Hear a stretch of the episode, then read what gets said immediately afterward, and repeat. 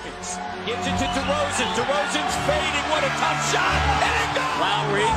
scoops it up. Lowry lets it fly. And it goes. It's off to Leonard. Defended by Simmons. Is this the dagger? Toronto is one. Two seconds to the rim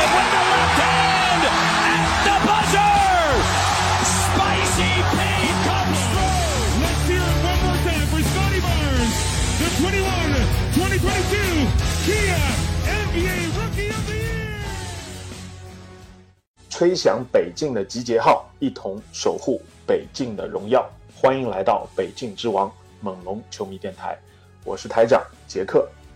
我是副台长保罗。We the North is our battle cry,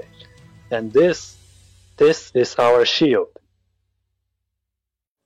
Hello，各位猛龙电台的听众朋友们，大家好，我们又回来啦！我是你们的副台长保罗。那今天跟我一起搭档为大家送上节目的呢，是我们的老朋友台长杰克。那么今天的这期节目不用说，伴随着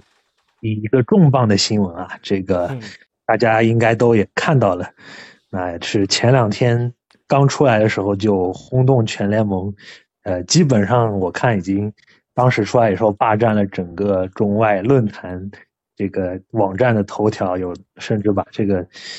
激战震撼的季后赛的几场比赛都给呃占掉了。就是呃，猛龙的功勋主帅尼克纳斯教练下课，那他呃十年可以说是十年的猛龙生涯，五年的助理教练，再加上五年的主教练，到此结束，那也是对我们龙迷来说，也真的是象征一个时代的结束吧。所以，呃，这则消息刚出来的时候呢，呃，我还有一点点懵，呃，然后花了一段时间思考，沉淀下来，可能才能慢慢的去去去分析这个事情。嗯，那当时这个呃新闻出来的话，那措辞是这个。咱们的总经理呃乌总与纳斯进行了多次的会面，双方探讨了这个未来的发展方向，但最终决定还是分道扬镳。那后来读了一下资料，其实这还是呃以和平分手为主的，是没有说有特别多的一些呃苦读啊或者是怨恨在里头，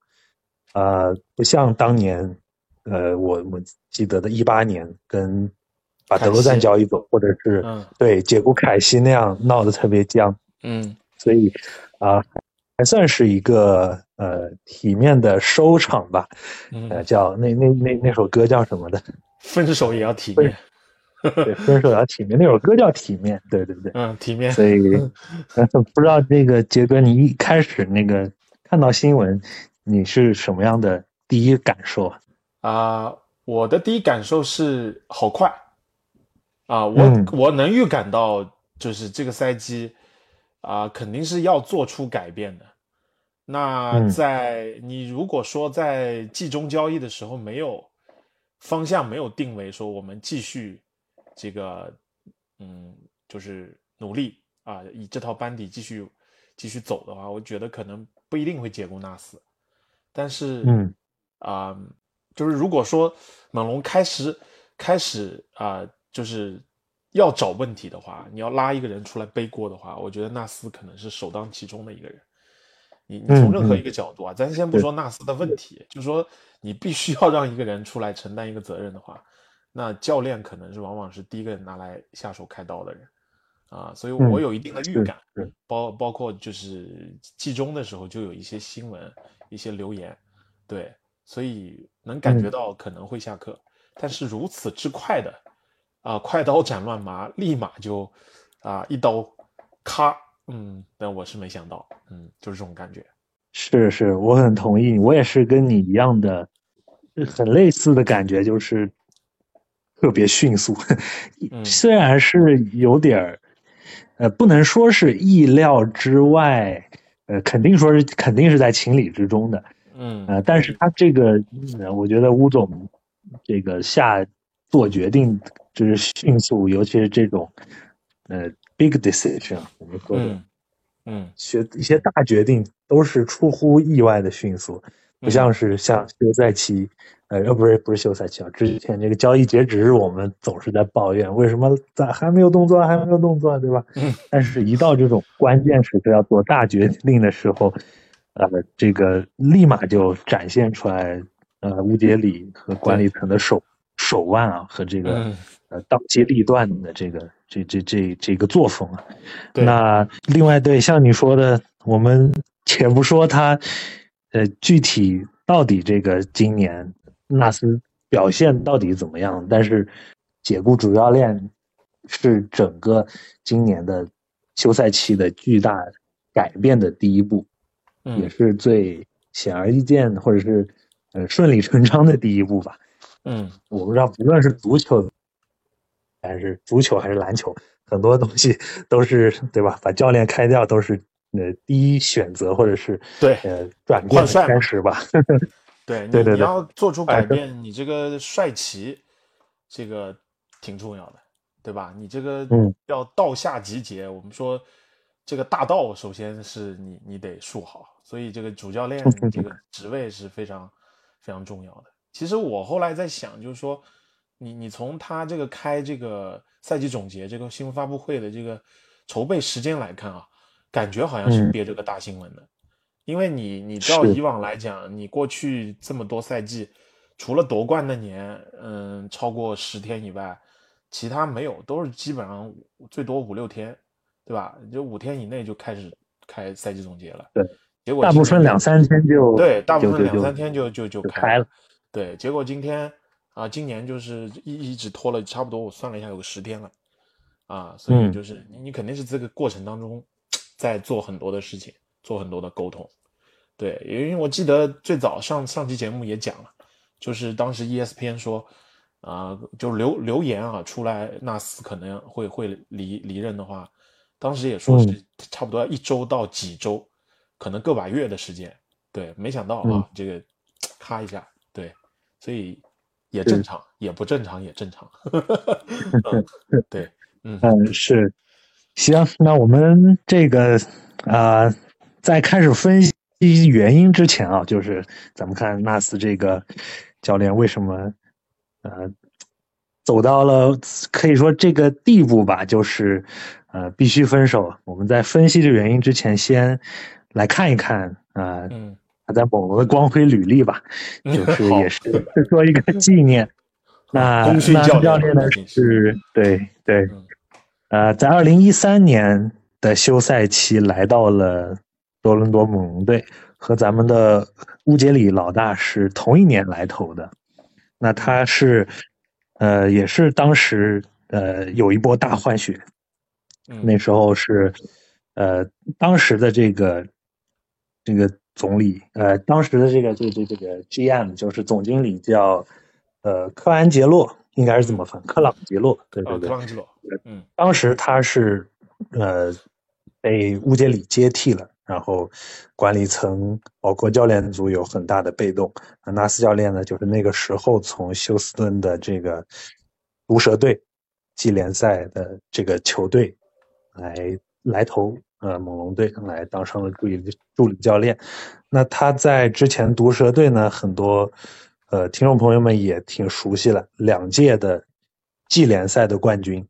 嗯并且拿到了二零一一、二零一一和一三年的季联赛冠军，并且拿到的二零一一年的季联赛的最佳教练。那么他也是这个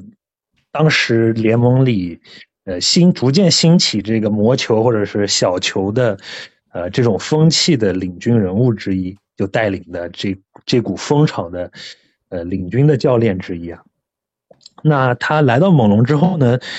在助理教练这个位置上，主要是负责球队的进攻方面。这个可能跟我们最近几年的观感不太一样，因为呃一直觉得他是一个很注重防守的教练，但是其实他在做助教的那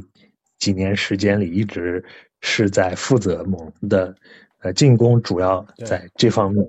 呃，包括发展球队的一些呃进攻的套路啊、战术啊，呃和呃培养年轻的球员板凳这样。那我们知道，在猛龙最辉煌的呃，那那几年期间，大概一四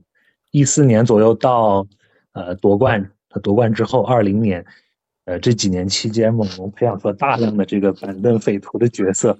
包括现在的中流砥柱范乔丹、西卡、OG，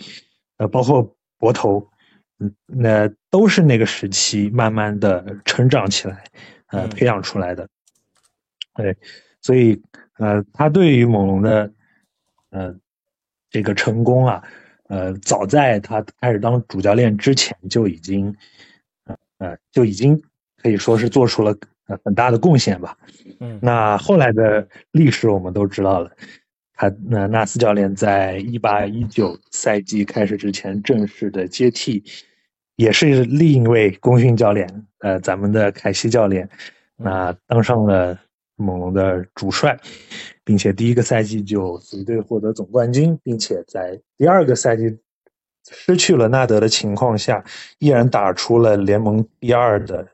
这个很好的战绩，呃，应该是东部第二，对，东部第二的战绩，并且也当选了 NBA 的最佳主帅。那在执教猛龙的五个赛季中呢，纳斯率队三次打进了季后赛。常规赛总战绩是二十二百二十六胜一百六十三负，也是猛龙队队史的最高胜率的教练啊。嗯，那他同时也是第一位，呃，不是第一位，呃，是三位这个第一次进总决赛就夺冠的教练之一啊。另外两位呢，也是大名鼎鼎的，一五年的科尔教练和一六年的这个卢指导，所以。呃，我们可以看到纳斯教练他的履历，无论从他经历、他的呃成就来看，他的个人能力，我们是我相信我们俩和广大球迷朋友都朋友们都是不会质疑的。对，没得说。对，没得说。那具体到底是什么原因，在呃，特别是今年，呃，呃，出现了这样急转直下的呃一一个情况呢？呃，我们下面就可以来，就我们俩可以来也来探讨一下。那我个人觉得呢，主要是我想从三个方面来去，呃，来来来去来来来来分享一下。这个一个是就是技战术层面，我觉得我们今年节目做了也挺多了，大家听我们聊的在这方面也特别，呃呃特特特别特别多，都是。啊，包括我们一直坚守的这份，呃，群龙战术啊，呃，高逼抢、高压迫的这个这这个理念啊，等等，那在一定程度上确实是，呃，完成了这个任务。比如说，在很多数据上都都打出了这个风格，但是在另一层面上有很多地方。因为要去满足这些战术的需要，反而在呃其他的方面顾此失彼了。呃，比如说反防守的轮转啊，呃，在呃防守对方球员的投篮啊，呃空位啊、命中率啊这方面，那整体的都有很大的下滑，所以呃给人一种拆东墙补西墙，或者是得不偿失的感觉吧。对，所以，呃，这一方面这是这个在技战术层面上的一个一个退化的一个窘境吧。那另外两个方面，我觉得就是更深的、更深层的了。一个就是在更衣室这方面，还有一个就是我觉得是与管理层也是存在了一定的裂痕和和矛盾吧。那，呃，更衣室这一块呢？呃，无论是对球员还是对呃教练组这方面，呃，我们都看到在最近的新闻里啊，都有爆出一些料，那呃也是挺有意思的。我们之前也没有呃关注到太多，那我在这里可以给大家讲一下，分享一下。嗯，呃，在球员方面呢，呃，一个就是呃在。季后采访的时候，就赛季总结采访的时候，这个小特伦特他跟记者说到，他呃，这本赛季有很多时候纳斯都会在呃这个管呃媒体面前会批评一些球员的表现嘛，嗯，啊，这也是挺我们也大家应该也都听过的，对，也也挺正常的。但是呃问题就是这个特伦特在这个跟媒体采访的时候说到，有今年有好几次他已经习惯了，他是先从媒体那儿听到教练对他批评的，呃，他然后可能教练要么是没有找他，或者是在呃与媒体通话之后才去跟他私人的去去说这个事情，所以这个方面我觉得就存在了一些沟通上的呃一些分歧，或者是一些呃不连贯吧，就是呃当你去处理这个球员的表现问题的时候，你应该是先去跟他个人先去谈，嗯啊，然后才会去对外或者向媒体去透露一些消息。那在这个季后，呃，在与球员，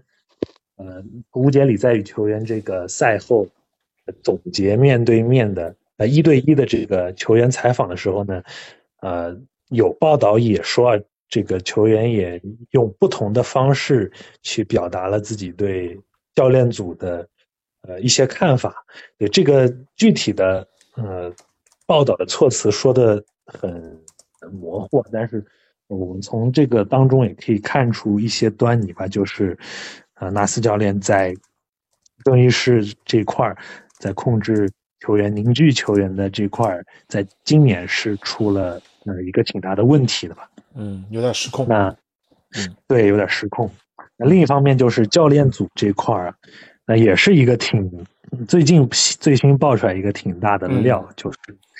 呃，猛龙的随队记者叫还是嗯应该是正牌一号、二号的随队记者叫 Josh Lewenberg，、对嗯。这个记者爆出来呢，就是在今年大概新年左右的时候，呃，纳斯教练和一名助理教练产生了，呃，发生了一些矛矛盾吧，呃，嗯。可能是意见上的分歧啊，还是呃怎么样，具体也不清楚。但是这件呃矛盾发生之后呢，纳斯就擅自的把他把这名助理教练送回家了，然后叫他 你这个待会儿客场之旅你就你就别别来了，你就待家里吧，家里蹲吧。对，然后这件事是他是乌杰里事后才知道的。嗯所以，呃，咱们有眼尖的国外的网友就开始翻这个比赛录像了，啊。发现对，结果发现这个今年一月二号猛龙打步行者的那场比赛，嗯去客场挑战步行者那场比赛中，咱们的应该是头号助理教练之一啊，厄尔沃特森消失了，嗯，他不在这个这个板凳席上。对，常坐的座位是被这个另一个主教练占领了，所以呃得出很大结论就是那时候呃咱们的这个沃特森教练肯定是跟纳斯呃是有一些矛盾，对，那呃整体的这个教练组也爆出来，这个团队并没有呃像想象中那么和谐，嗯呃，可能有一些理念上的分歧啊，各方面都有。那特别是呃，也在这次经新闻发布会的时候，乌老大也说了，呃，他提到特别有意思的一点，就是他在记者问他他呃想有什么改变的时候，他特别提到的就是，呃，他以后他之前会。他对于教练组啊，都采取比较自由的方式，就是让他们呃去做自己想做的事情，啊、嗯因为他自己也不会去太多插手这一些呃教练组的事务。但是他说放羊式管理以后，呃，放羊式管理，对，他说以后呃，我可能得看着点儿。就是呃，他在这方面在 people management 人员管理上，他会更加的留心一些。所以从这些呃呃这这各种口风上可以看出来，在呃教练组方面也也出现了一些一些矛盾和一些不和吧。所以综上来说，我觉得呃球队有各种内部外部呃战术上人员上呃各种的问题。那我觉得这个解雇教练的这个决定也是呃不难做出来，就是作为一个迈向改变的这个第一步征程吧。对，我觉得就是说，呃，刚刚刚刚咱们也有讲到，就是就是这个赛季一直有这种流言蜚语在、嗯在在传出来啊，所以就是刚才你基本上就是把啊、就是赛季后以后这个发布会啊，包括你提到这个主要的跟队记者这个利文伯格写的一篇嗯。文章，基本上都把啊、就是内幕嘛，我们这些球迷不知道的内幕都基本上整理出来了。所以你想想，嗯。纳斯已经跟管理层有分歧，跟球员的沟通有问题，然后这个更衣室、这个 locker room 的掌控力下降了，对吧？然后加上整个教练团队与助助理教练之间又产生矛盾，所以你看这三个层面，这这个三个层面就是这个教 教练对这个球队的一个掌控力，他就完全已经失控了。对，嗯所以你三个层面都出问题，那也就是意味着这个节点到了啊！你你不管啊，咱们说咱不说这个这篇文章以及新闻发布会爆料出来这些内容到底是有意为之，还是啊、是是事情的真相，咱先不论嗯这个具体的情况，但至少有一点可以看出来，就是啊、纳斯在猛红十年的这个过程或者这个时间的这个节点。也就像他嗯自己说的那样，是到了一个合适分开的时候了呀。所以我觉得，嗯，能够吴总能够那么快的情况下就啊、立一个这样的一个标杆，或者说定下这样一个基调，我觉得也是好事。对，嗯至少我们在漫长的休赛期，在这个今年的整个的夏天，我们有大把的时间可以来重新塑造我们的这个新的一个面貌吧。啊，就是主帅换掉了，换来什么样的主帅，那就很关键。有什么样的主帅，就会意味着我们接下来会是一套什么样的班底。对我觉得都都都挺好的啊。嗯纳斯确实，嗯，对于我们龙迷来讲，这是我们整个猛龙观赛生涯当中不可磨灭的一个功勋人物吧，或者说可以说是我们、呃猛龙队史上面最成功的教练，最最最 top one 可以说是这样的一个一个教教练是。是，对，所以嗯嗯嗯，我我能感觉到这个啊、一丝遗憾，对，就是说嗯。毕竟是离开了，毕毕竟是我们这么多年啊、我们龙迷肯定对教练也是有感情的啊，所以也会特别啊、去关注纳斯之后的的的职业生涯会怎么样，对，或者之嗯。后可能还多多少少会去看纳斯的新闻，就像洛瑞的离开、阿赞的离开，这些都是我们啊、会会依依不舍的教练或球员。对，那么主要比如说来谈谈纳斯的问题的话，我觉得确实啊，你这个比赛一个赛季跟下来，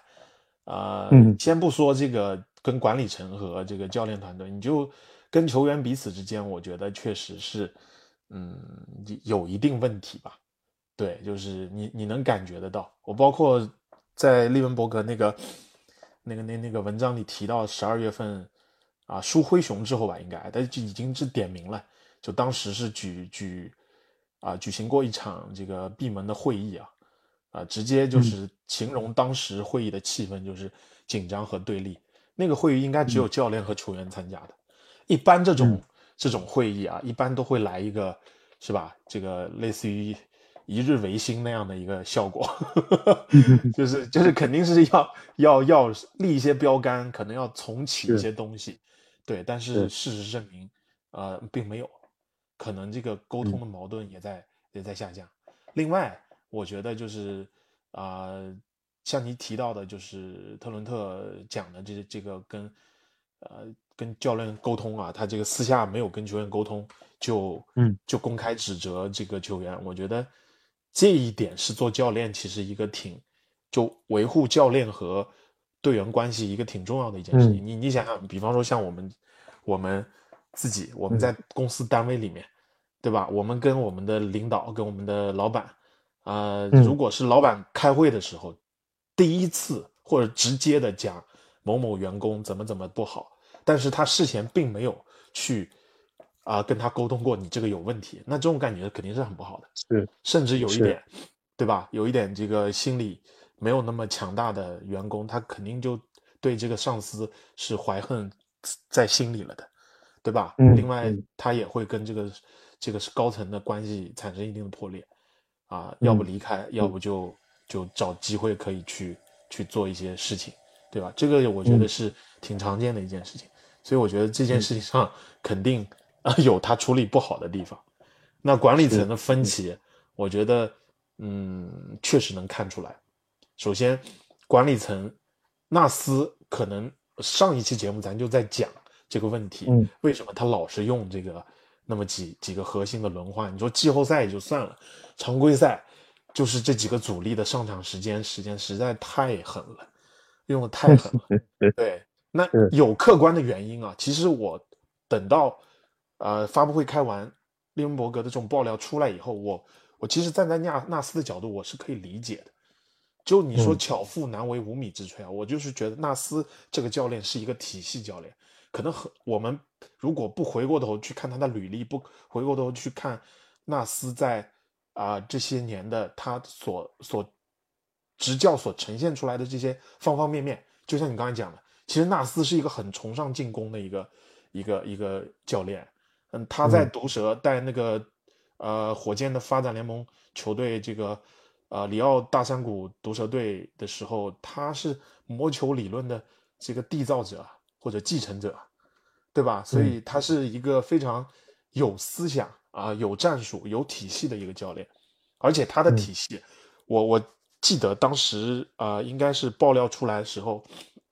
就可以稍微讲多点，就是呃，我嗯我有看到火火区那边火箭那边有球迷就在抱怨说纳斯是一个啊、没有体系、没有战术的一个，因为看猛龙的比赛，你就好像感觉是这么回事儿。对，对，有有人在抱怨，但我我看到有一个比较专业的一个球迷，把马上截了一个图，就是纳斯的一套这个战术一套呃一个封面，就他整个一套战术体系一本本子的一个封面，上面就嗯好几百啊一一百多页的这种啊，就是啊关键时刻怎么打，开局怎么打，嗯对吧？上半场怎么打，下半场怎么打，就写的很厚很厚。当然他他没有把这个具体啊记拍出来啊，只是写了他的一个一个就是大纲，就相当于一个目录。但你呢，你就能看到，其实纳斯是一个很强调这个体系的一个教练。我记得在去年的啊、赛季结束，有有一些新来的球员就讲到过，啊、要融入到纳斯的这套体系当中，其实没那么容易的，啊，所以是我反过头来你会看为什么他不用那些人，因为那些人，嗯，他他他融入不了，他理解不了，或者他执行不了。那纳斯这种教练就是属于那种特别有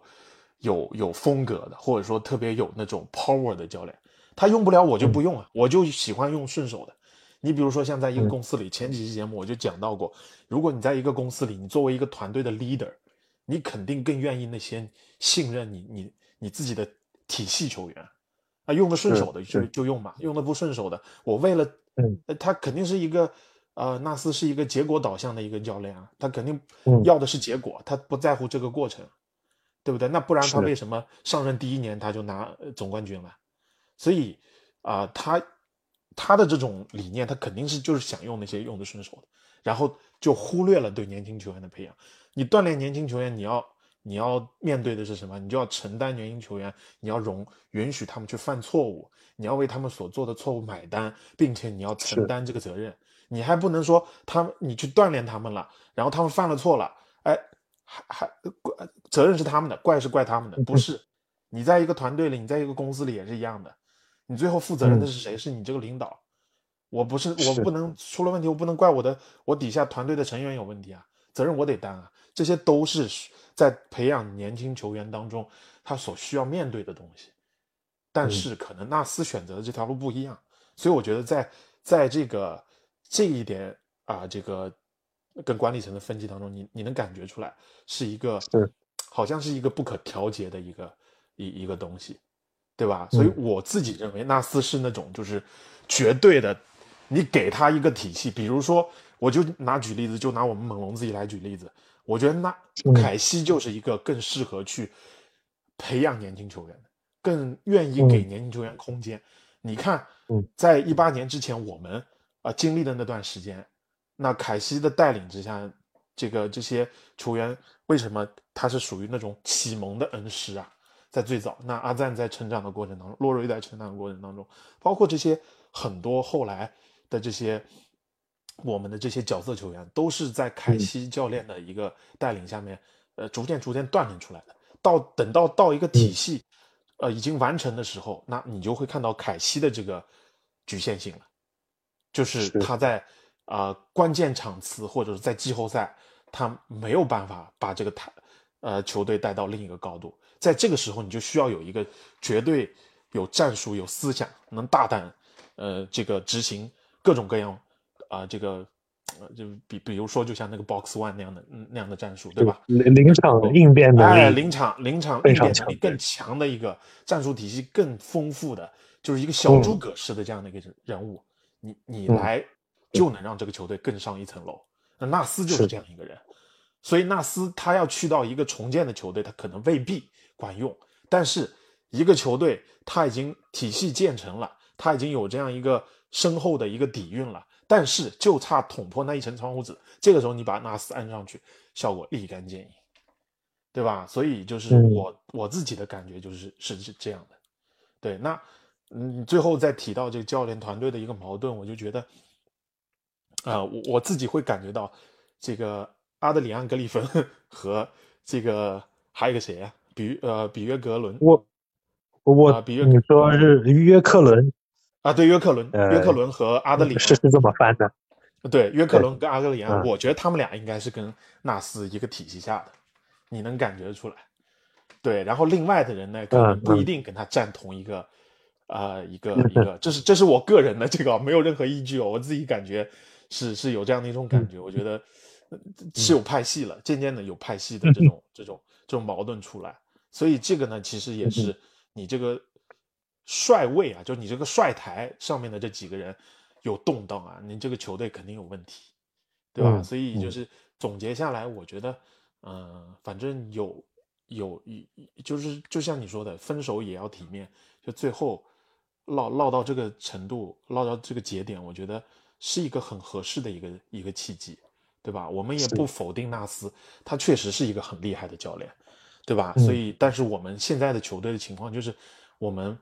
需要去重新经历在啊纳斯来之前，就是乌杰里刚刚掌舵的那头几年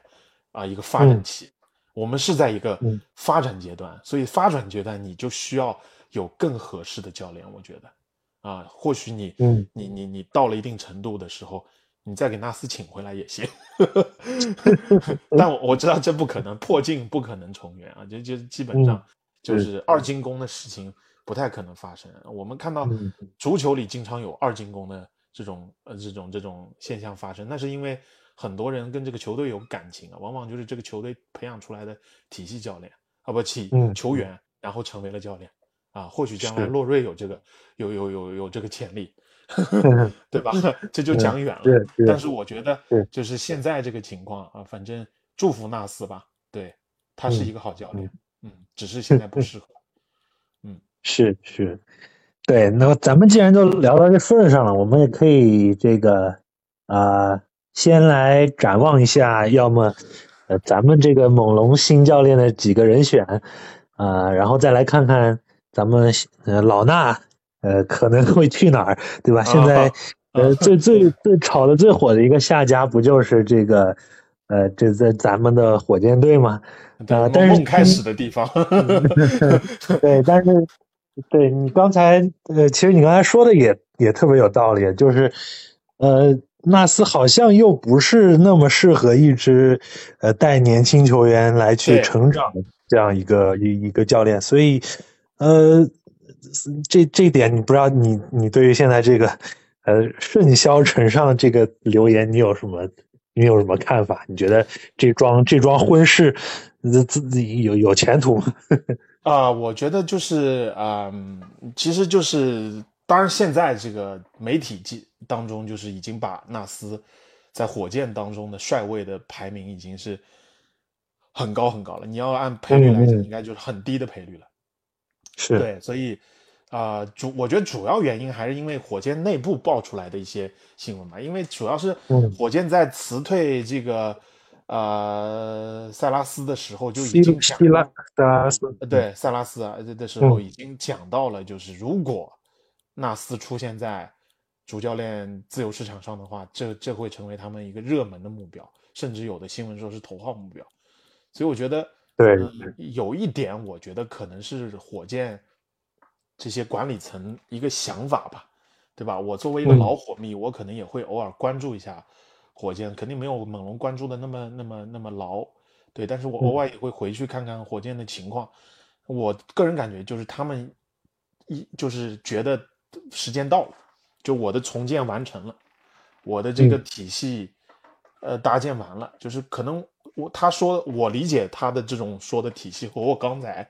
在讲的就猛龙当年的那个体系完成了还不一样，他这个意思嗯。就是说、我我的球员就差不多了，就这样了。就是我的核心嗯。球员，就是靠这这几个年轻的班底，就是我可能未来十年，我打算就靠他们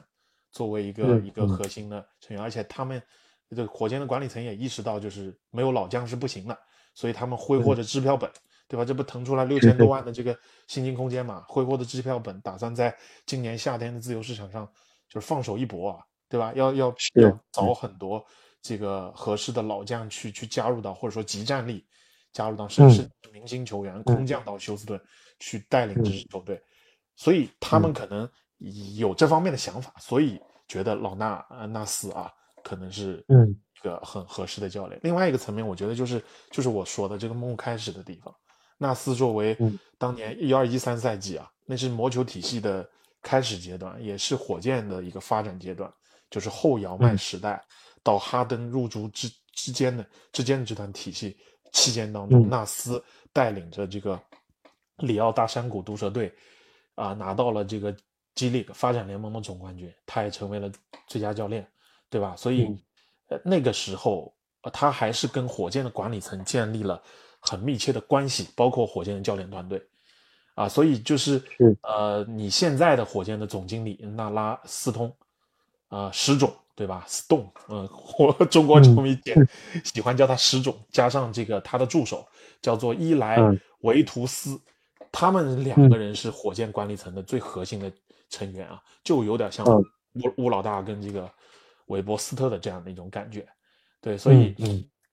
这两个人也是掌握着整个火箭舰队体系的这两个人，他们就是纳斯的老相识。斯通在火箭干了十七年，这个维图斯在火箭干了十四年，所以呢，我我我觉得就是说有这样一层关系，肯定就是熟悉的。就是纳斯当年在的时候，这这个两个人也在，对吧？再加上现在这帮年轻人最最注重的这个教练团队当中有一个成员叫做卢卡斯，老约翰卢卡斯，这个教练是火箭火箭发展年轻球员一个最重要的一个教练。你讲到这个去当时他们爆出来有问题的心理问题的这个呃 KPJ 嘛，凯文波特 Junior 就是小小波特，就是让这个老卢卡斯慢慢的给掰回来的，纠正回来了。当时嗯当时也是一个很有天赋的一个球员，就是有一些问题，最后是首轮三十顺位让骑士选中，后来又在骑士更衣室爆出这种这种嗯丑恶的这种这种新闻啊，这种有点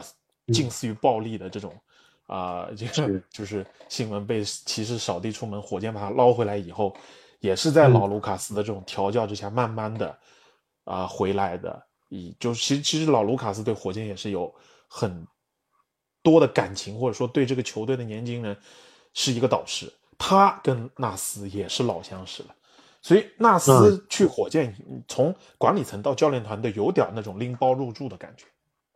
啊，就是嗯这个嗯。层面上面，我觉得对，可能就是对于啊、为什么现在他在火箭层面上面是那么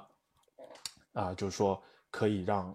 啊、这些媒体们啊、球迷们觉得啊，纳斯是啊比较好的一个教练，包括在休斯顿当地的球迷调查当中，纳斯的呼声也是挺高的。呀、所以嗯我觉得有这方面的层面。那么你刚才提到的，我我讲到的这个，他不太适合带这种，呃，就是正在发展的球队，或者说在重建的球队，这就是一个核心问题。我觉得还是在执教当中，纳斯本身来讲，他的战术没有问题，他的这种啊、教练技能包完全没有问题，但是、火箭现在的球员毕竟太年轻了，对吧？就有没有这个能让他们啊、嗯，犯错误的空间啊、能不能啊、这个产生出一些跟球员之间的化学反应，对吧？建立跟这些牛年轻球员的关系，可能是抱一定的啊、就是就是质疑的，或者说要要有待后面观察的。我觉得这一点上面来讲，或者说是有一定风险的。从一个成功的角度来讲，对。另外，但是我觉得呢，呃，火箭那套班底那套那些球员呢，确实是很有天赋的，无论是这个杰伦格林也好，包括申京也好，这些都是在纳斯的体系当中可以起到很关键的攻坚的能力也有，对吧？进攻的能力也有，包括这个嗯，申京啊，越来越有这个约老师的感觉了，对吧？火命的库尔已经管他叫申老师了。所以，就是确实，那对于纳斯这样的一个啊、大师来讲，战术大师来讲，他走到火箭去，那么必然呃，他的这些用人的这个，就是说他做菜的这个佐料肯定是准备好了的。我觉得呢，嗯是一个适合的，但是是要一定挑战的，可能纳斯也得做出一些改变。那我觉得从一个进步的角度来讲，假设猛纳斯真的去了火箭。那我觉得他应该吸取一些在猛龙这些年的一些教训吧，也让他自己的执教履历和他自己执教经验上面能够更上一层楼嘛，对吧？嗯所以我嗯我觉得我是是觉得是可以啊、呃去的，也是就是你去火箭 for me 来讲，呃也是挺好的，毕竟有一定感情，他有感情，对对我来讲也是有一定感情的，对，所以我也能看，就是继续的会去关注他后面的一些一些一些情况吧。对，我觉得嗯是一个挺好的下家了。嗯，是，还有还有还有别的这个传闻吗？现在应该是还有活塞的呃帅位是对空缺的，对，就是目前来讲，我觉得啊，我觉得如果嗯你要真的纳斯再重新再次成功的话，你可能还不能关注现在的换帅的这个球队，你得等这个赛季季后赛打完，你看看哪些这些强队当中，哪些就是啊班底真的是牛逼的不得了，但是就是一直输啊，你搞不好你到那样的一个球队里去，更能实现一八年的辉煌。因为你现在在讨论的这些活塞也好啊，火箭也好，开拓者也好，对吧？包括这些其他的球队，你都是就是被被刷下来的球队，甚至有的就是已正在重建，或者觉得重建完成了，或者说将要进入重建。你这不就是就是就是都是这样的球队，你肯定是会有一些问题的，对吧？嗯但你要说真的能把纳斯的作用和他的魅力发挥到极致，或者立竿见影起到效果的，你就得从现在火正在火热进行的这些这些这个嗯旧赛强队当中，甚至是最后打到二轮，打到半决呃分区半决、分区决赛，对吧？就差那一口气没完成的球队里，你可能那个你就像当年一样，我们连续在东决让老詹啪啪啪给干下来，你干那么三年，你就觉得哎呀不行了，我得换了。对吧？你 你可能那个时候嗯。你你叫纳斯去管用，我觉得。这个都不用，嗯我们不会有风险，绝对管用。对。啊是，对，嗯，你你这么一想，我我又想到了一个一个队，这个啊咱这个呃，最后这一个多月如此挣扎的独行侠，啊，不过当然了，这个嗯小牛啊，独行侠球迷现在我看了都挺盼着基德赶紧溜的，赶紧撤了。对不过对这个库班怎么说也也说不准，呃，纳斯说不定。在这个呃库班也有可能去暗暗自联联系咱们那个呃纳斯同志呢，所以嗯。呃就像你说的，呃很多就是呃纳斯他的这个履历来说，绝对是在自由教练市场上的一个香饽饽，所以啊对啊，Top 对 Three 跑的，嗯，对对对，就就跟乌杜卡和沃格尔肯定是，呃，至少是一个级别的。对对对对，是的，没错，嗯，对，所以这个呃，无论怎么样吧，我们都是，呃，龙医们都是抱着诚挚的祝福，祝福这个对呃纳斯教练后面呃一帆风顺，对吧？后面呢，呃，再续辉煌。再续辉只不过煌 呃，除除了遇到猛龙的时候，最好最好给给咱让一点，对，吧另另外就是别呀，我我想说，另外就是不要挖我们的球员，呃，是是是，啊，当然，如果有这个对于双方都有利的交易，也也是可以谈的。也是可以的嗯，对啊、那对行，我们聊完这个呃纳斯教练，我们可以接下来就展望一下呃猛龙新帅的这个呃选帅工作。啊。那之前呃现呃吴老大在这个新发布会里说也咱还没有正式开始呢，但是呃后面又有新闻爆出来说，呃猛龙队已经在悄悄的呃面试助教了，所以呃无论怎么说吧，呃至少从教练组来看，呃乌杰里的呃口风来看也是，呃整个教练组呃包括主教练包括助理教练都会有一个比较大的变动和换血吧。对，那在这里我们主要就呃想提一下这个几名热门的呃猛龙的新的新任主帅的候选人。嗯那我这主要呃有大概四个人吧，呃，我这里是呃媒体呃比较常提到的，也比较热门的，嗯。呃，首当其冲呢就是 咱们的这个呃 卢卡同志，赋闲在家的 伍没五毒卢卡，对对对，对这这名字取得很太应景，他这个嗯绰号。嗯。那呃，这个这位大家都应该不用介绍太多了，名声也摆在那儿，那呃水平也摆在那儿，但是他的另外一方面，他的私生活的 这个这这这这个名声也摆在那儿。对，呃，作为这个波波旗下的对吧，算是嗯波波旗下的马刺系的呃球员，无论是呃业务能力、呃战术水平，还有发展培养年轻球员的能力，那在马刺还是在凯尔特人都是得到了很好的印证啊。嗯呃，这是第一个人选啊。那后面几位呢？呃，后面三位啊，就是主要是跟猛龙之前有过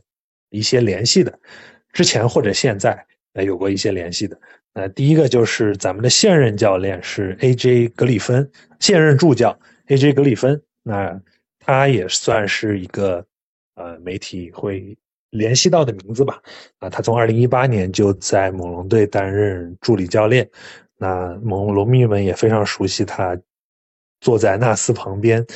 呃，然后瞪着个大眼睛的 这样一个，呃，这这一个憨憨憨的大叔，嗯对，那同时也是这个咱们今年的呃发挥很亮眼的新秀 A.J. 格里芬的他爹，对，那绝杀我们猛龙的 AJ 格里芬，是绝杀呃老子的 所在的球队，呃，对，那这是呃呃其中一个热门的候选，那另外两位呢都是呃前任的猛龙的呃助理教练，呃嗯。一位是杰里斯塔克豪斯，那老球迷呢也肯定也很熟悉，他也是在 NBA 里叱咤风云的人物啊，呃也是当年的全明星球员。那他在猛龙呢是呃拿到了在猛龙期间作为这个咱们九零五发展联盟主帅，拿到了二零一七年的发展联盟的呃 D 联赛的这个冠军，也是二零一七年的发展联盟的最佳教练。嗯，那他现在呢是在这个呃范德堡大学担任这个球队主帅，所以呃就回了 NCAA 去了，NCAA 在在那里混了。嗯，那关于他呢，呃呃，这个有一些的留言啊，嗯那他自己的实力呃也是呃水平也是有的，呃也是有目共睹的。作为这个一七年的呃 G 联赛的最佳教练，和他带领的那支季联赛有我们熟悉的范乔丹，呃这个还有西卡都是当初在这个还有布鞋，布鞋也是这三名球员都是在当初的呃那个季联赛的冠军之师里头的。嗯那呃，最后一位呢，热门人选呢是这个，也是猛龙的前助理教练和呃季联赛就九零五这个发展联盟球队的主帅，叫帕特里克穆托姆博。对，啊这位大哥的姓，呃，这个名字，呃，这个姓啊，跟这个咱们可可爱可亲的熟悉的穆大叔，穆大叔，对，对，是是没有血缘关系的，这里声明一下，对，只不过是呃，恰巧就是这个同姓而已。同姓了而已。虽然这个姓，而且又比较罕见，对。那他是在猛龙当了四年的助教，呃，然后也当了两年的这个发展联盟的主教练。所以我们看到，呃，主要就是一位当红的顶级教练，加上有几位这个跟猛龙有联系的助教，呃嗯，在这个媒体所呃看好的几个热门人选中啊，那呃，杰哥，你有什么补充？你有什么新的这个消息源给我们也可以分享分享？啊、我我就是我会，我又在准备的当中，我还有这这么四位，就除了你、啊，还有这么五位，除了你那个讲到这四位以外，就是一个呢，就是也是咱们的助教，就是厄尔沃特森，就刚刚爆料跟那个跟纳斯啊 有矛盾的那个有矛盾的那个啊。厄尔沃特森，然后呢，还有就是我们去年的助助理教练，就是那个冠军教头那个斯卡里奥罗，西班牙的那个国家队主哦练，，西班牙，对。你西班牙篮球教父了，可以说，对，篮球教父了，也是我觉得应该是属于最优优秀的国家队教练了，呃，叫现役啊，对对，呀然后就是这个这个这个非常功勋的一个教练，有有点这个咱们中国球迷比较熟悉的那个尤纳斯的那种感觉，对，然后这个是啊、另外两个呢是现任勇士的助理教练，一个叫做马赫莱拉，这个跟我们猛龙也是有一定关系的，嗯。就是他在猛龙当过六年的助教。对，然后另外一个就是我比较喜欢的，也比较哦认可的嗯。一个、一个助理教练，就是阿特金森，就是就是也是猛猛龙啊不勇士现在的首席助理教练，去年就差一点点成为了黄蜂的主教练，但是后来嗯。阿特金森还是留下了。对，然后这个应该我们嗯龙迷应该也也比较熟悉，就是泡泡那年我们跟篮网打的首轮嘛，泡泡那年、嗯。那个篮网的主教练就是这个阿特金森，其实带那个残阵篮网带的挺挺厉害，虽然也是被我们四比零横扫了，但其实嗯。你能看出来、那套真的是一一群发展联盟 水平的球员让他带成那个样子，其实挺挺厉害。对，就是有是是。有有这么几位吧，还有一位就嗯。是啊、现在斯波的助手克里斯奎因，热火的斯哦波的助手，对，克里斯奎因就是这些人吧我。我对我觉得咱们可以简单的嗯。稍微一个一个的讲一讲这些这些人，嗯。呃，从我个人的感觉上，嗯、从从我分析这个乌杰里的这个发布会的口气上，我觉得他会比较，他一定会做出一个比较大的改变。那从这个角度来说，呃，我我只是一个大方向的猜测，我就觉得他不一定会去，一定会去给这个跟猛龙之前有关系的或者是助教，嗯。呃，就有更多的优势，或者说是不一，他可能会愿更愿意给不是猛龙体系的，或者是之前呃是一个比较新的一个教练的，呃嗯。这样呃能说服他，能够能给球队带来更多改变、生机和能量的这样一个一位人选吧。我到我我从这个角度，我觉得他可能从外面选一个新的教练入驻，提拔的可能性性会更大一点吧。嗯。对，这是我的一个大概的感受啊。当然，呃，他他也提到了这个新教练人选，他有几个看重的呃特点，一个是呃人品，就是 character，他用的这个词儿，是。一个是人品，那呃一个是呃 style，就是呃风格。对，energy 就是能量，还有嗯。discipline 就是这个呃纪律啊。纪律。所以对，所以你从第一个人品这个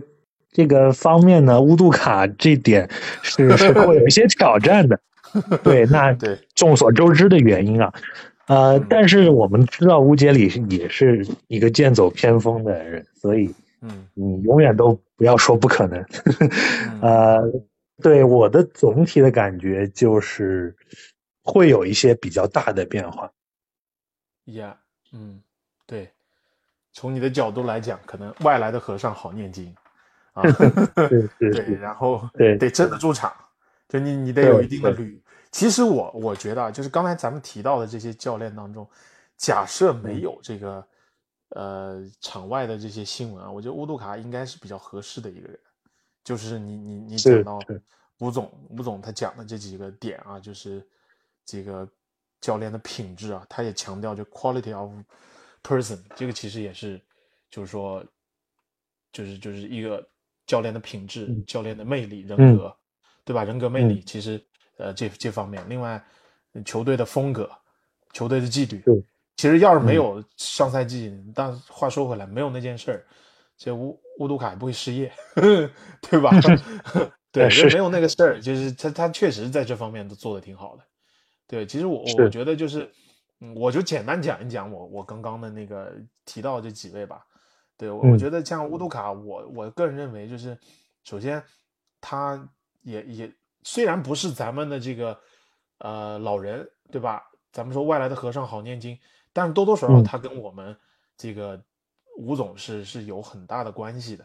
对吧？嗯另外嗯有点像纳斯跟这个火箭的那种感觉，就是你并不是到一个嗯完全陌生的地方，你要完全陌生，你也不可能建立个就是扯上关系嘛，对吧？所以是同样你是利亚裔的一个一个美国人，然后嗯算是老乡了，对吧？然后他也是跟这个非洲篮球无国界跟吴吴吴总老早老早就认识了，关系特别好，对吧？所以就是当然了，一八年面试那次，那没没捕获咱们吴吴老大的心啊，对，对有有这么一个小插曲在里面。当然，就是是因为那时候他还嫩，那经过现在嗯这这个几个赛季的历练，尤其是上个赛季，那肯定是他的履历也不一样，对吧？吸引力也不一样。所以我觉得嗯至少现在来讲，各大媒体啊，包括 ESPN、沃神也好啊，其他人也好，都都是觉得目爆出来的料就是呃，这个乌乌杜卡是领跑，呃，在就是猛龙这个教练席位上面的一个热门人选，对吧？所以我觉得，包括已经有新闻爆料出来说，猛龙内部是有一些成员是很器重乌杜卡的，他用了这样一个嗯词，对吧？所以我嗯觉得这这个这个来讲是有一定的，咱捕风捉影是有一定定呃可靠性的，就在呃那么多人当中啊，乌杜卡是已经有这种可靠性的消息源出来了。对，那么在讲到就是说这个教练他本身来讲啊，我觉得首先来讲他呃真的是在教练这个层面就具备了所有的一切，一个是跟球员的关系，那你不用说了，凯子无论是他两个当家球星，无论是这个塔图也好，还是这个杰伦布朗也好，都讲，尤其是塔图，他自己说了，呃，乌嗯。乌杜卡可能是我这整个生涯当中遇到过最好的教练，还当了马祖拉的面说的，就是嗯我跟我的现任讲，我想着我的前任，是那么回事，对吧？所以你就看到乌卡对是是是在跟球员关系当中，这个是是有一定的这个啊、呃他独到之处的啊，就是嗯对，另外马刺系的教练那不用说了，这波波教出来的徒弟，那战术肯定没有没没的问题，是吧？嗯攻防兼备，那肯定是是个没有问题。关键我觉得，虽然乌杜卡自己私人生活有问题，但是他对球队的纪律管理杠杠的，这个人没得说。哎嗯但是他这严于律己了啊，宽，这个不 严于呃严于待人了，宽以利己了，就这样，完了？这相反了对，他不是严于律己，宽以待人，他反过来了，对，所以我觉得以上所述都是他特别好的地方，但问题就出在乌老乌强调的这个 quality of person 和这个 character 这件事情上面。嗯个人的品质当中，他出现了一点点这样的小问题。当然了，因为是他那件事情呢，其实还是属于那种，就是属于可能，呃，他也跟婚内出轨也不一样，跟这个嫖娼也不一样，跟这些事情还都不太一样。他是属于就是啊、在球队内部搞了一个员工之间搞了一个关系，对吧？嗯我觉得这个你老吴怎么去看待这个问题啊？在美国现今的这种社会当中，怎么看待这个问题，其实也两说。对，所以我觉得不一定，就是这个就说好像一票否定了他在这个老吴的这个是第头两个要求当中，对吧？所以我们、呃静观其变了，这就是这个乌杜卡了。另外，我觉得我刚刚提到这个沃特森，这就是我嗯讲到，我觉得啊、猛龙去就是说这个刚过去这个赛季的教练团队当中，我觉得嗯产生了一些派系啊，或者说有两个派系。我个人认为啊，阿德里安是靠近纳斯的，那嗯沃特森肯定就是另外一块了。我觉得通过那个当时那个消息源也是讲到猛龙的记者，应该叫呃，好，我我有点忘了，应该是叫那个史密斯啊，另外一个不是不是另外一个、哦另外一个，他不是爆料说已经在面试助理教练了吗？他就讲了一下猛龙现有教练的一个去向。那基本上可以认定、这个啊道格史密斯，嗯嗯嗯，对，道格史密斯基本上可以嗯认定那个、这个呃约克伦跟这个呃格里芬基本上就走定了啊。那哦，OK，因为嗯对约克伦他其实已经当过这步行者主教练当过一个赛季了，对吧？后来是没当好又回来了的，对吧？是是，格里芬现在已经面试了很多球队了，而且格里芬确实是一个很有能力的教练，这个人迟早要做主教练的，对吧？所以他可能也不一定会对现在猛龙的这个这个球队的氛围感到开心或者感到舒适。我觉得他嗯留下来接替纳斯的可能性其实挺好、挺小的。另外，嗯我感觉他跟纳斯的关系也是不错的啊。你是这个刚刚被开，然后我就接你的锅，这好像也是不太说得过去。我觉得，啊所以呢，那相反来讲，我觉得沃特森可能是有一定可能性的，对啊。一来呢嗯，他是比较熟悉，已经带了两个赛季了，比较熟悉。另外一个呢，他跟核心球员的关系是不错的，至少从新闻爆料来讲，啊、这个嗯他跟欧基跟西卡，如果猛龙要留这个班底，还有范弗利特，那嗯你首先你得跟这几个三个老大你关系得好吧。另外一个，他对啊。培养年轻球员，我猜想会不会他跟纳斯在培用人上面有一定的分歧，就是可能他会想要去主张用年轻球员。这一点当中呢，可以从哪看出来呢？就是他当年是带过太阳的，那个太阳就是那个鱼腩的太阳，但是那个时候的太阳已经有布克了，布克也是当着前现任的面去讲前任的好，他也是在蒙蒂手下就讲我的成功，现在这个布克离不开当年的沃特森，所以你看嗯他在培养年轻球员上面来讲，他也是有一定的就是履历在那里放着的，对吧？另外，呃，嗯。我觉得呃这个来讲熟悉啊，虽然外来和尚好念经，但如果猛龙需要就是说继续这套班底要要进行一定的啊、提升的话呢，可能找一个熟悉的教练也有一定的好处啊，就是说可能啊弯路嗯。会少走一点，弯路会少走一点，我觉得对，所以但是呢，沃特森的问题就在于他作为主教练的执教战绩实在有点儿啊、这个看不过下去啊，三十三胜八十五负，这就跟塞拉斯差不多，对，一个级别。嗯 对，嗯然后是。对斯塔克奥斯呢，我觉得这沃特森讲到这里，斯塔克奥斯呢，你提到这个，我觉得主要的我我也觉得你说的那点我挺认同的，就是一个是他那个履历在那放着，是毕竟是一个全明星，对吧？曾经的就就就是这些教练当中，就斯塔克奥斯在球员时期的战这个履历是拿得出手的，对吧？另外他当过猛龙的九零五的教练，也夺冠了。对，然嗯后那个、关键那个九零五是西卡和范弗利特带领的九零五，对吧？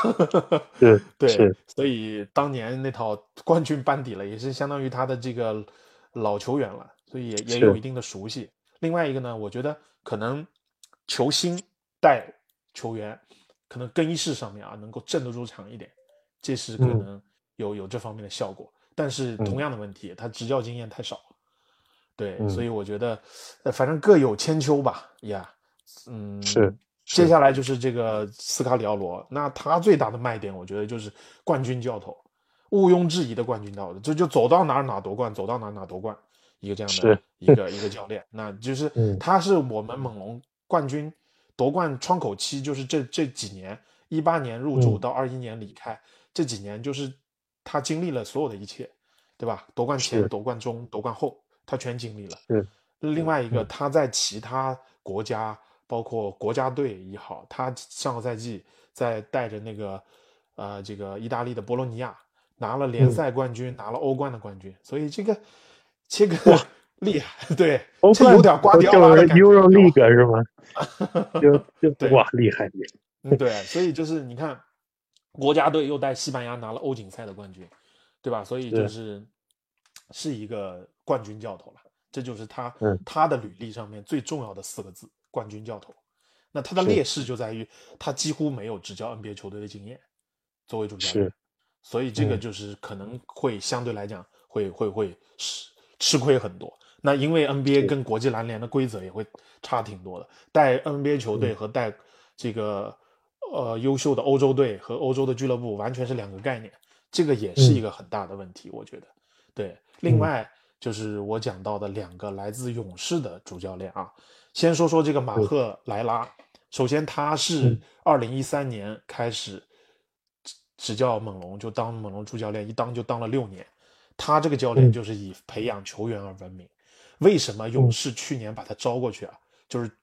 呃，就是二一年，就是他们夺冠那个赛季，赛季初把他加入到这个嗯教练组成员，除了科尔，其他的人全开了，重新换了一波新的教练。他可以说是去年猛龙、嗯不是嗯怎么老、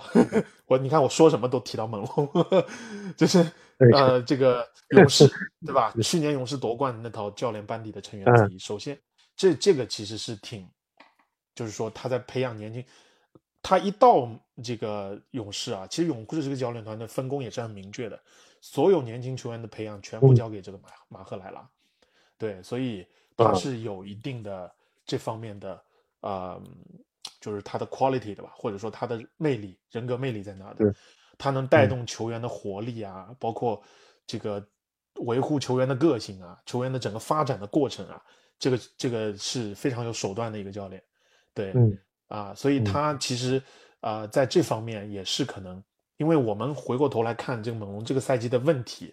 对吧？咱们就从问题你下手，就是可能这方面他是会给带来一定的好处，但是同样嗯他的问题也在于执教经验很少，就毕竟只嗯当过猛龙的助教，担任过两年的九零五主教练，那跟乌总呢有一有关系也是非常密切的一个人。然后去了嗯勇士呢，虽然是夺冠成员，但是呢也是一个就是球员发展教练，对，所以嗯执教经验就就有一定的呃劣势了。那接下来这一位猛现勇士的首席助理教练阿特金森，这一教练就比较厉害了。我为什么比较看重他呢？但他我嗯觉得他不一定能来哈，我就比较看重他是因为这个教练进攻非常有一手。咱猛龙出问题不就出在进攻端吗？就嗯是就是很很很多的这个这个问题，就是出现在我们的这个篮子也好啊，进攻也好，挡拆也好啊，这其实都是有一定问题的。嗯那这个阿特金森呢，强调的就是他的进攻能力。他是猛龙的呃不勇士的首席助教，他主要负责的就是打造勇士的进攻体系。而且他在执教篮网的时候，你看他带那个残阵，跟我们也打得有来有往的。虽然我们四比零，但每一场都不轻松啊，都不是说那种爆脆给赢的，对吧？都是要打到后面打。人家确实这关键能力，我们有球星，他们没有，所以我们最后能赢，对吧？所以，但是是他打把把那只残阵篮网给打成打进季后赛，然后又跟这个几乎除了小卡以外的夺冠班底全在的猛龙打打成这个样子在首轮，所以他的进攻非常有有有能力的一个教练，而且嗯他是什么？是他师从德安东尼，对，所以呢，就 进攻就更加有有套路了。这德帅的这个跑轰体系啊，这个流动流动进攻的一个体系，它是非常非常这个呃讲究的，而且嗯他打造的球队往往是一支多点开花的队伍。所以嗯从猛龙现任球员来讲，也是我们没有绝对的巨星，但我们也我们首发当中也没有绝对的弱点。所以你要嗯让猛龙如果每个球员都能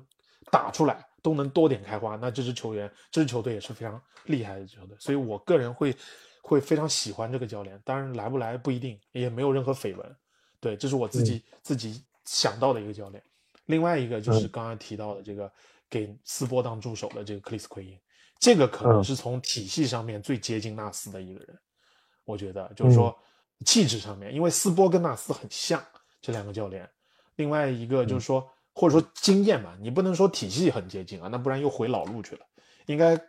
纠正一下，应该是经验最丰富的一个人了。我觉得，虽然他一直是当助理教练，但是他当了斯波九年的助手啊，这个人迟早会出来做主教练的，就时间的问题。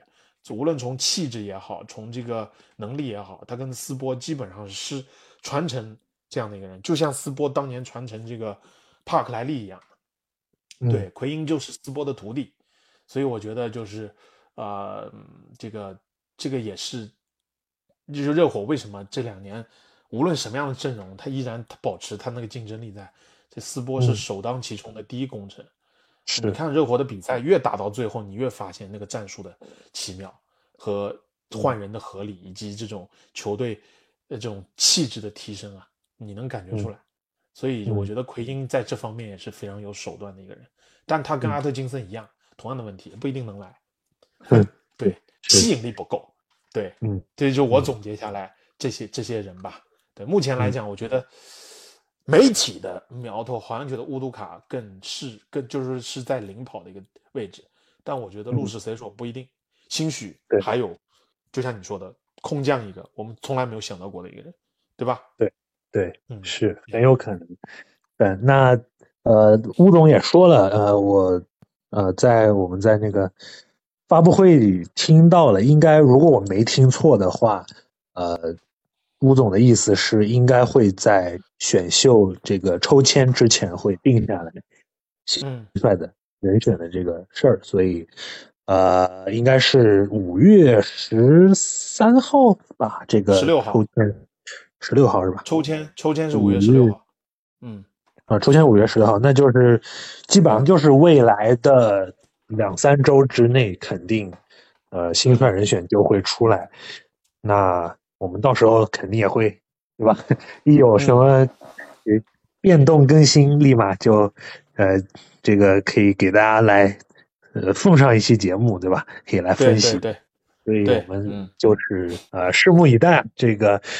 呃，后面肯定也会爆出来，陆陆续续更多的呃教练会参加一面试，呃，对吧？呃，兴许有一些呃大名字，对吧？如雷贯耳的、意想不到的都有可能。对，那我们这个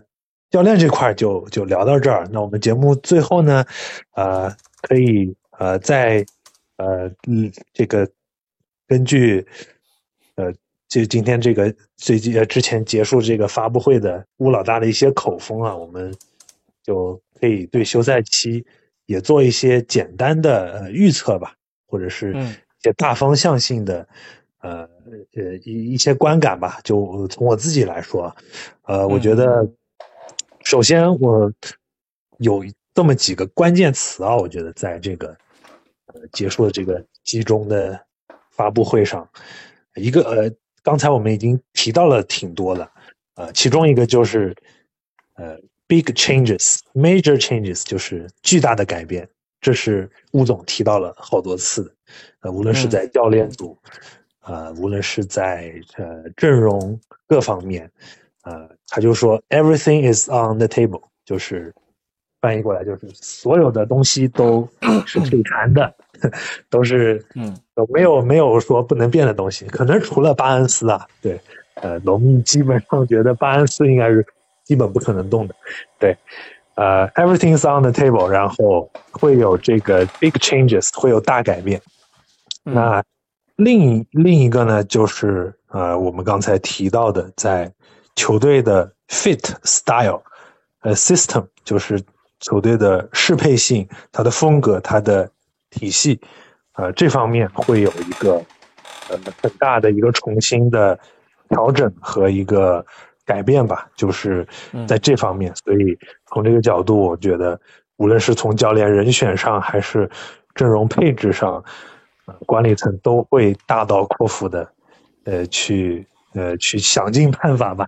去呃有一切可能的改变，我觉得他们都会不吝惜的去去做出的。对嗯，那，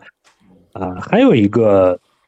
还有一点，呃，吴总也提到了几次，呃，这也是跟呃休赛期的一些操作可能，呃，有很大关系的，那就是他提到了联盟中有很大的英文叫 parity，那中文翻译过来呢，可能就是呃有很大的筹码，或者说是呃对这个中文不太好翻，就大概就是说呃市场的行情变动会非常的剧烈，尤其是在这个。啊，季后赛行进的过程当中，因为他说，季后赛结束之后有二十九个输家，只有一个赢家。对，没错。对，就像你刚才说的，呃，无论是从教练这个层面，对吧？哪一个强队如果功亏一篑了，他们要做出改变，那纳斯教练立马就可以拎包入住，呃。就得到很多很有很多新的机会出来。那同样的，如果有哪些球队在这个呃季后赛当中啊被淘汰之后，呃觉得需要做出阵容上的改变了，对对对，正好那机会就来了。我们手握的这些筹码，呃和这个呃这个自由市场，还有各种各样的这个呃变数，它就来了。所以，对呃从这个角度来说，乌总也是。在呃采访中也提到了很多次，就是相比于季中的这个交易截止日，它其实是非常不适合去做长远和大的一个决定的。那到了这个休赛期，就是意思就是这才是大展身手的时候。所以等到特别是季后赛结束，那三十支球队啊都在想办法去调整、去改变、去。呃，改进自己阵容的时候，那那么机会市场就来了，所以，呃，我觉得今年必定是一个，呃，对猛龙来说是一个非常有重要意义的，呃，非常关键的一个休赛期啊。那，嗯，呃，无论是从呃自由球员这方面，我们有三位大鱼啊，呃，特伦特、呃，范乔丹和这个呃博尔特尔。还是从这个交易方面，呃，现在主要的，如果猛龙要做出改变的话，最主要的两个交易的，呃，P 呃 piece 就是这个板，呃，最主要的两名球员就是西卡和 OG 了。所以，如果要在交易上动文章的话，就是这两名球员。如果要在就在呃，在这个自由球员。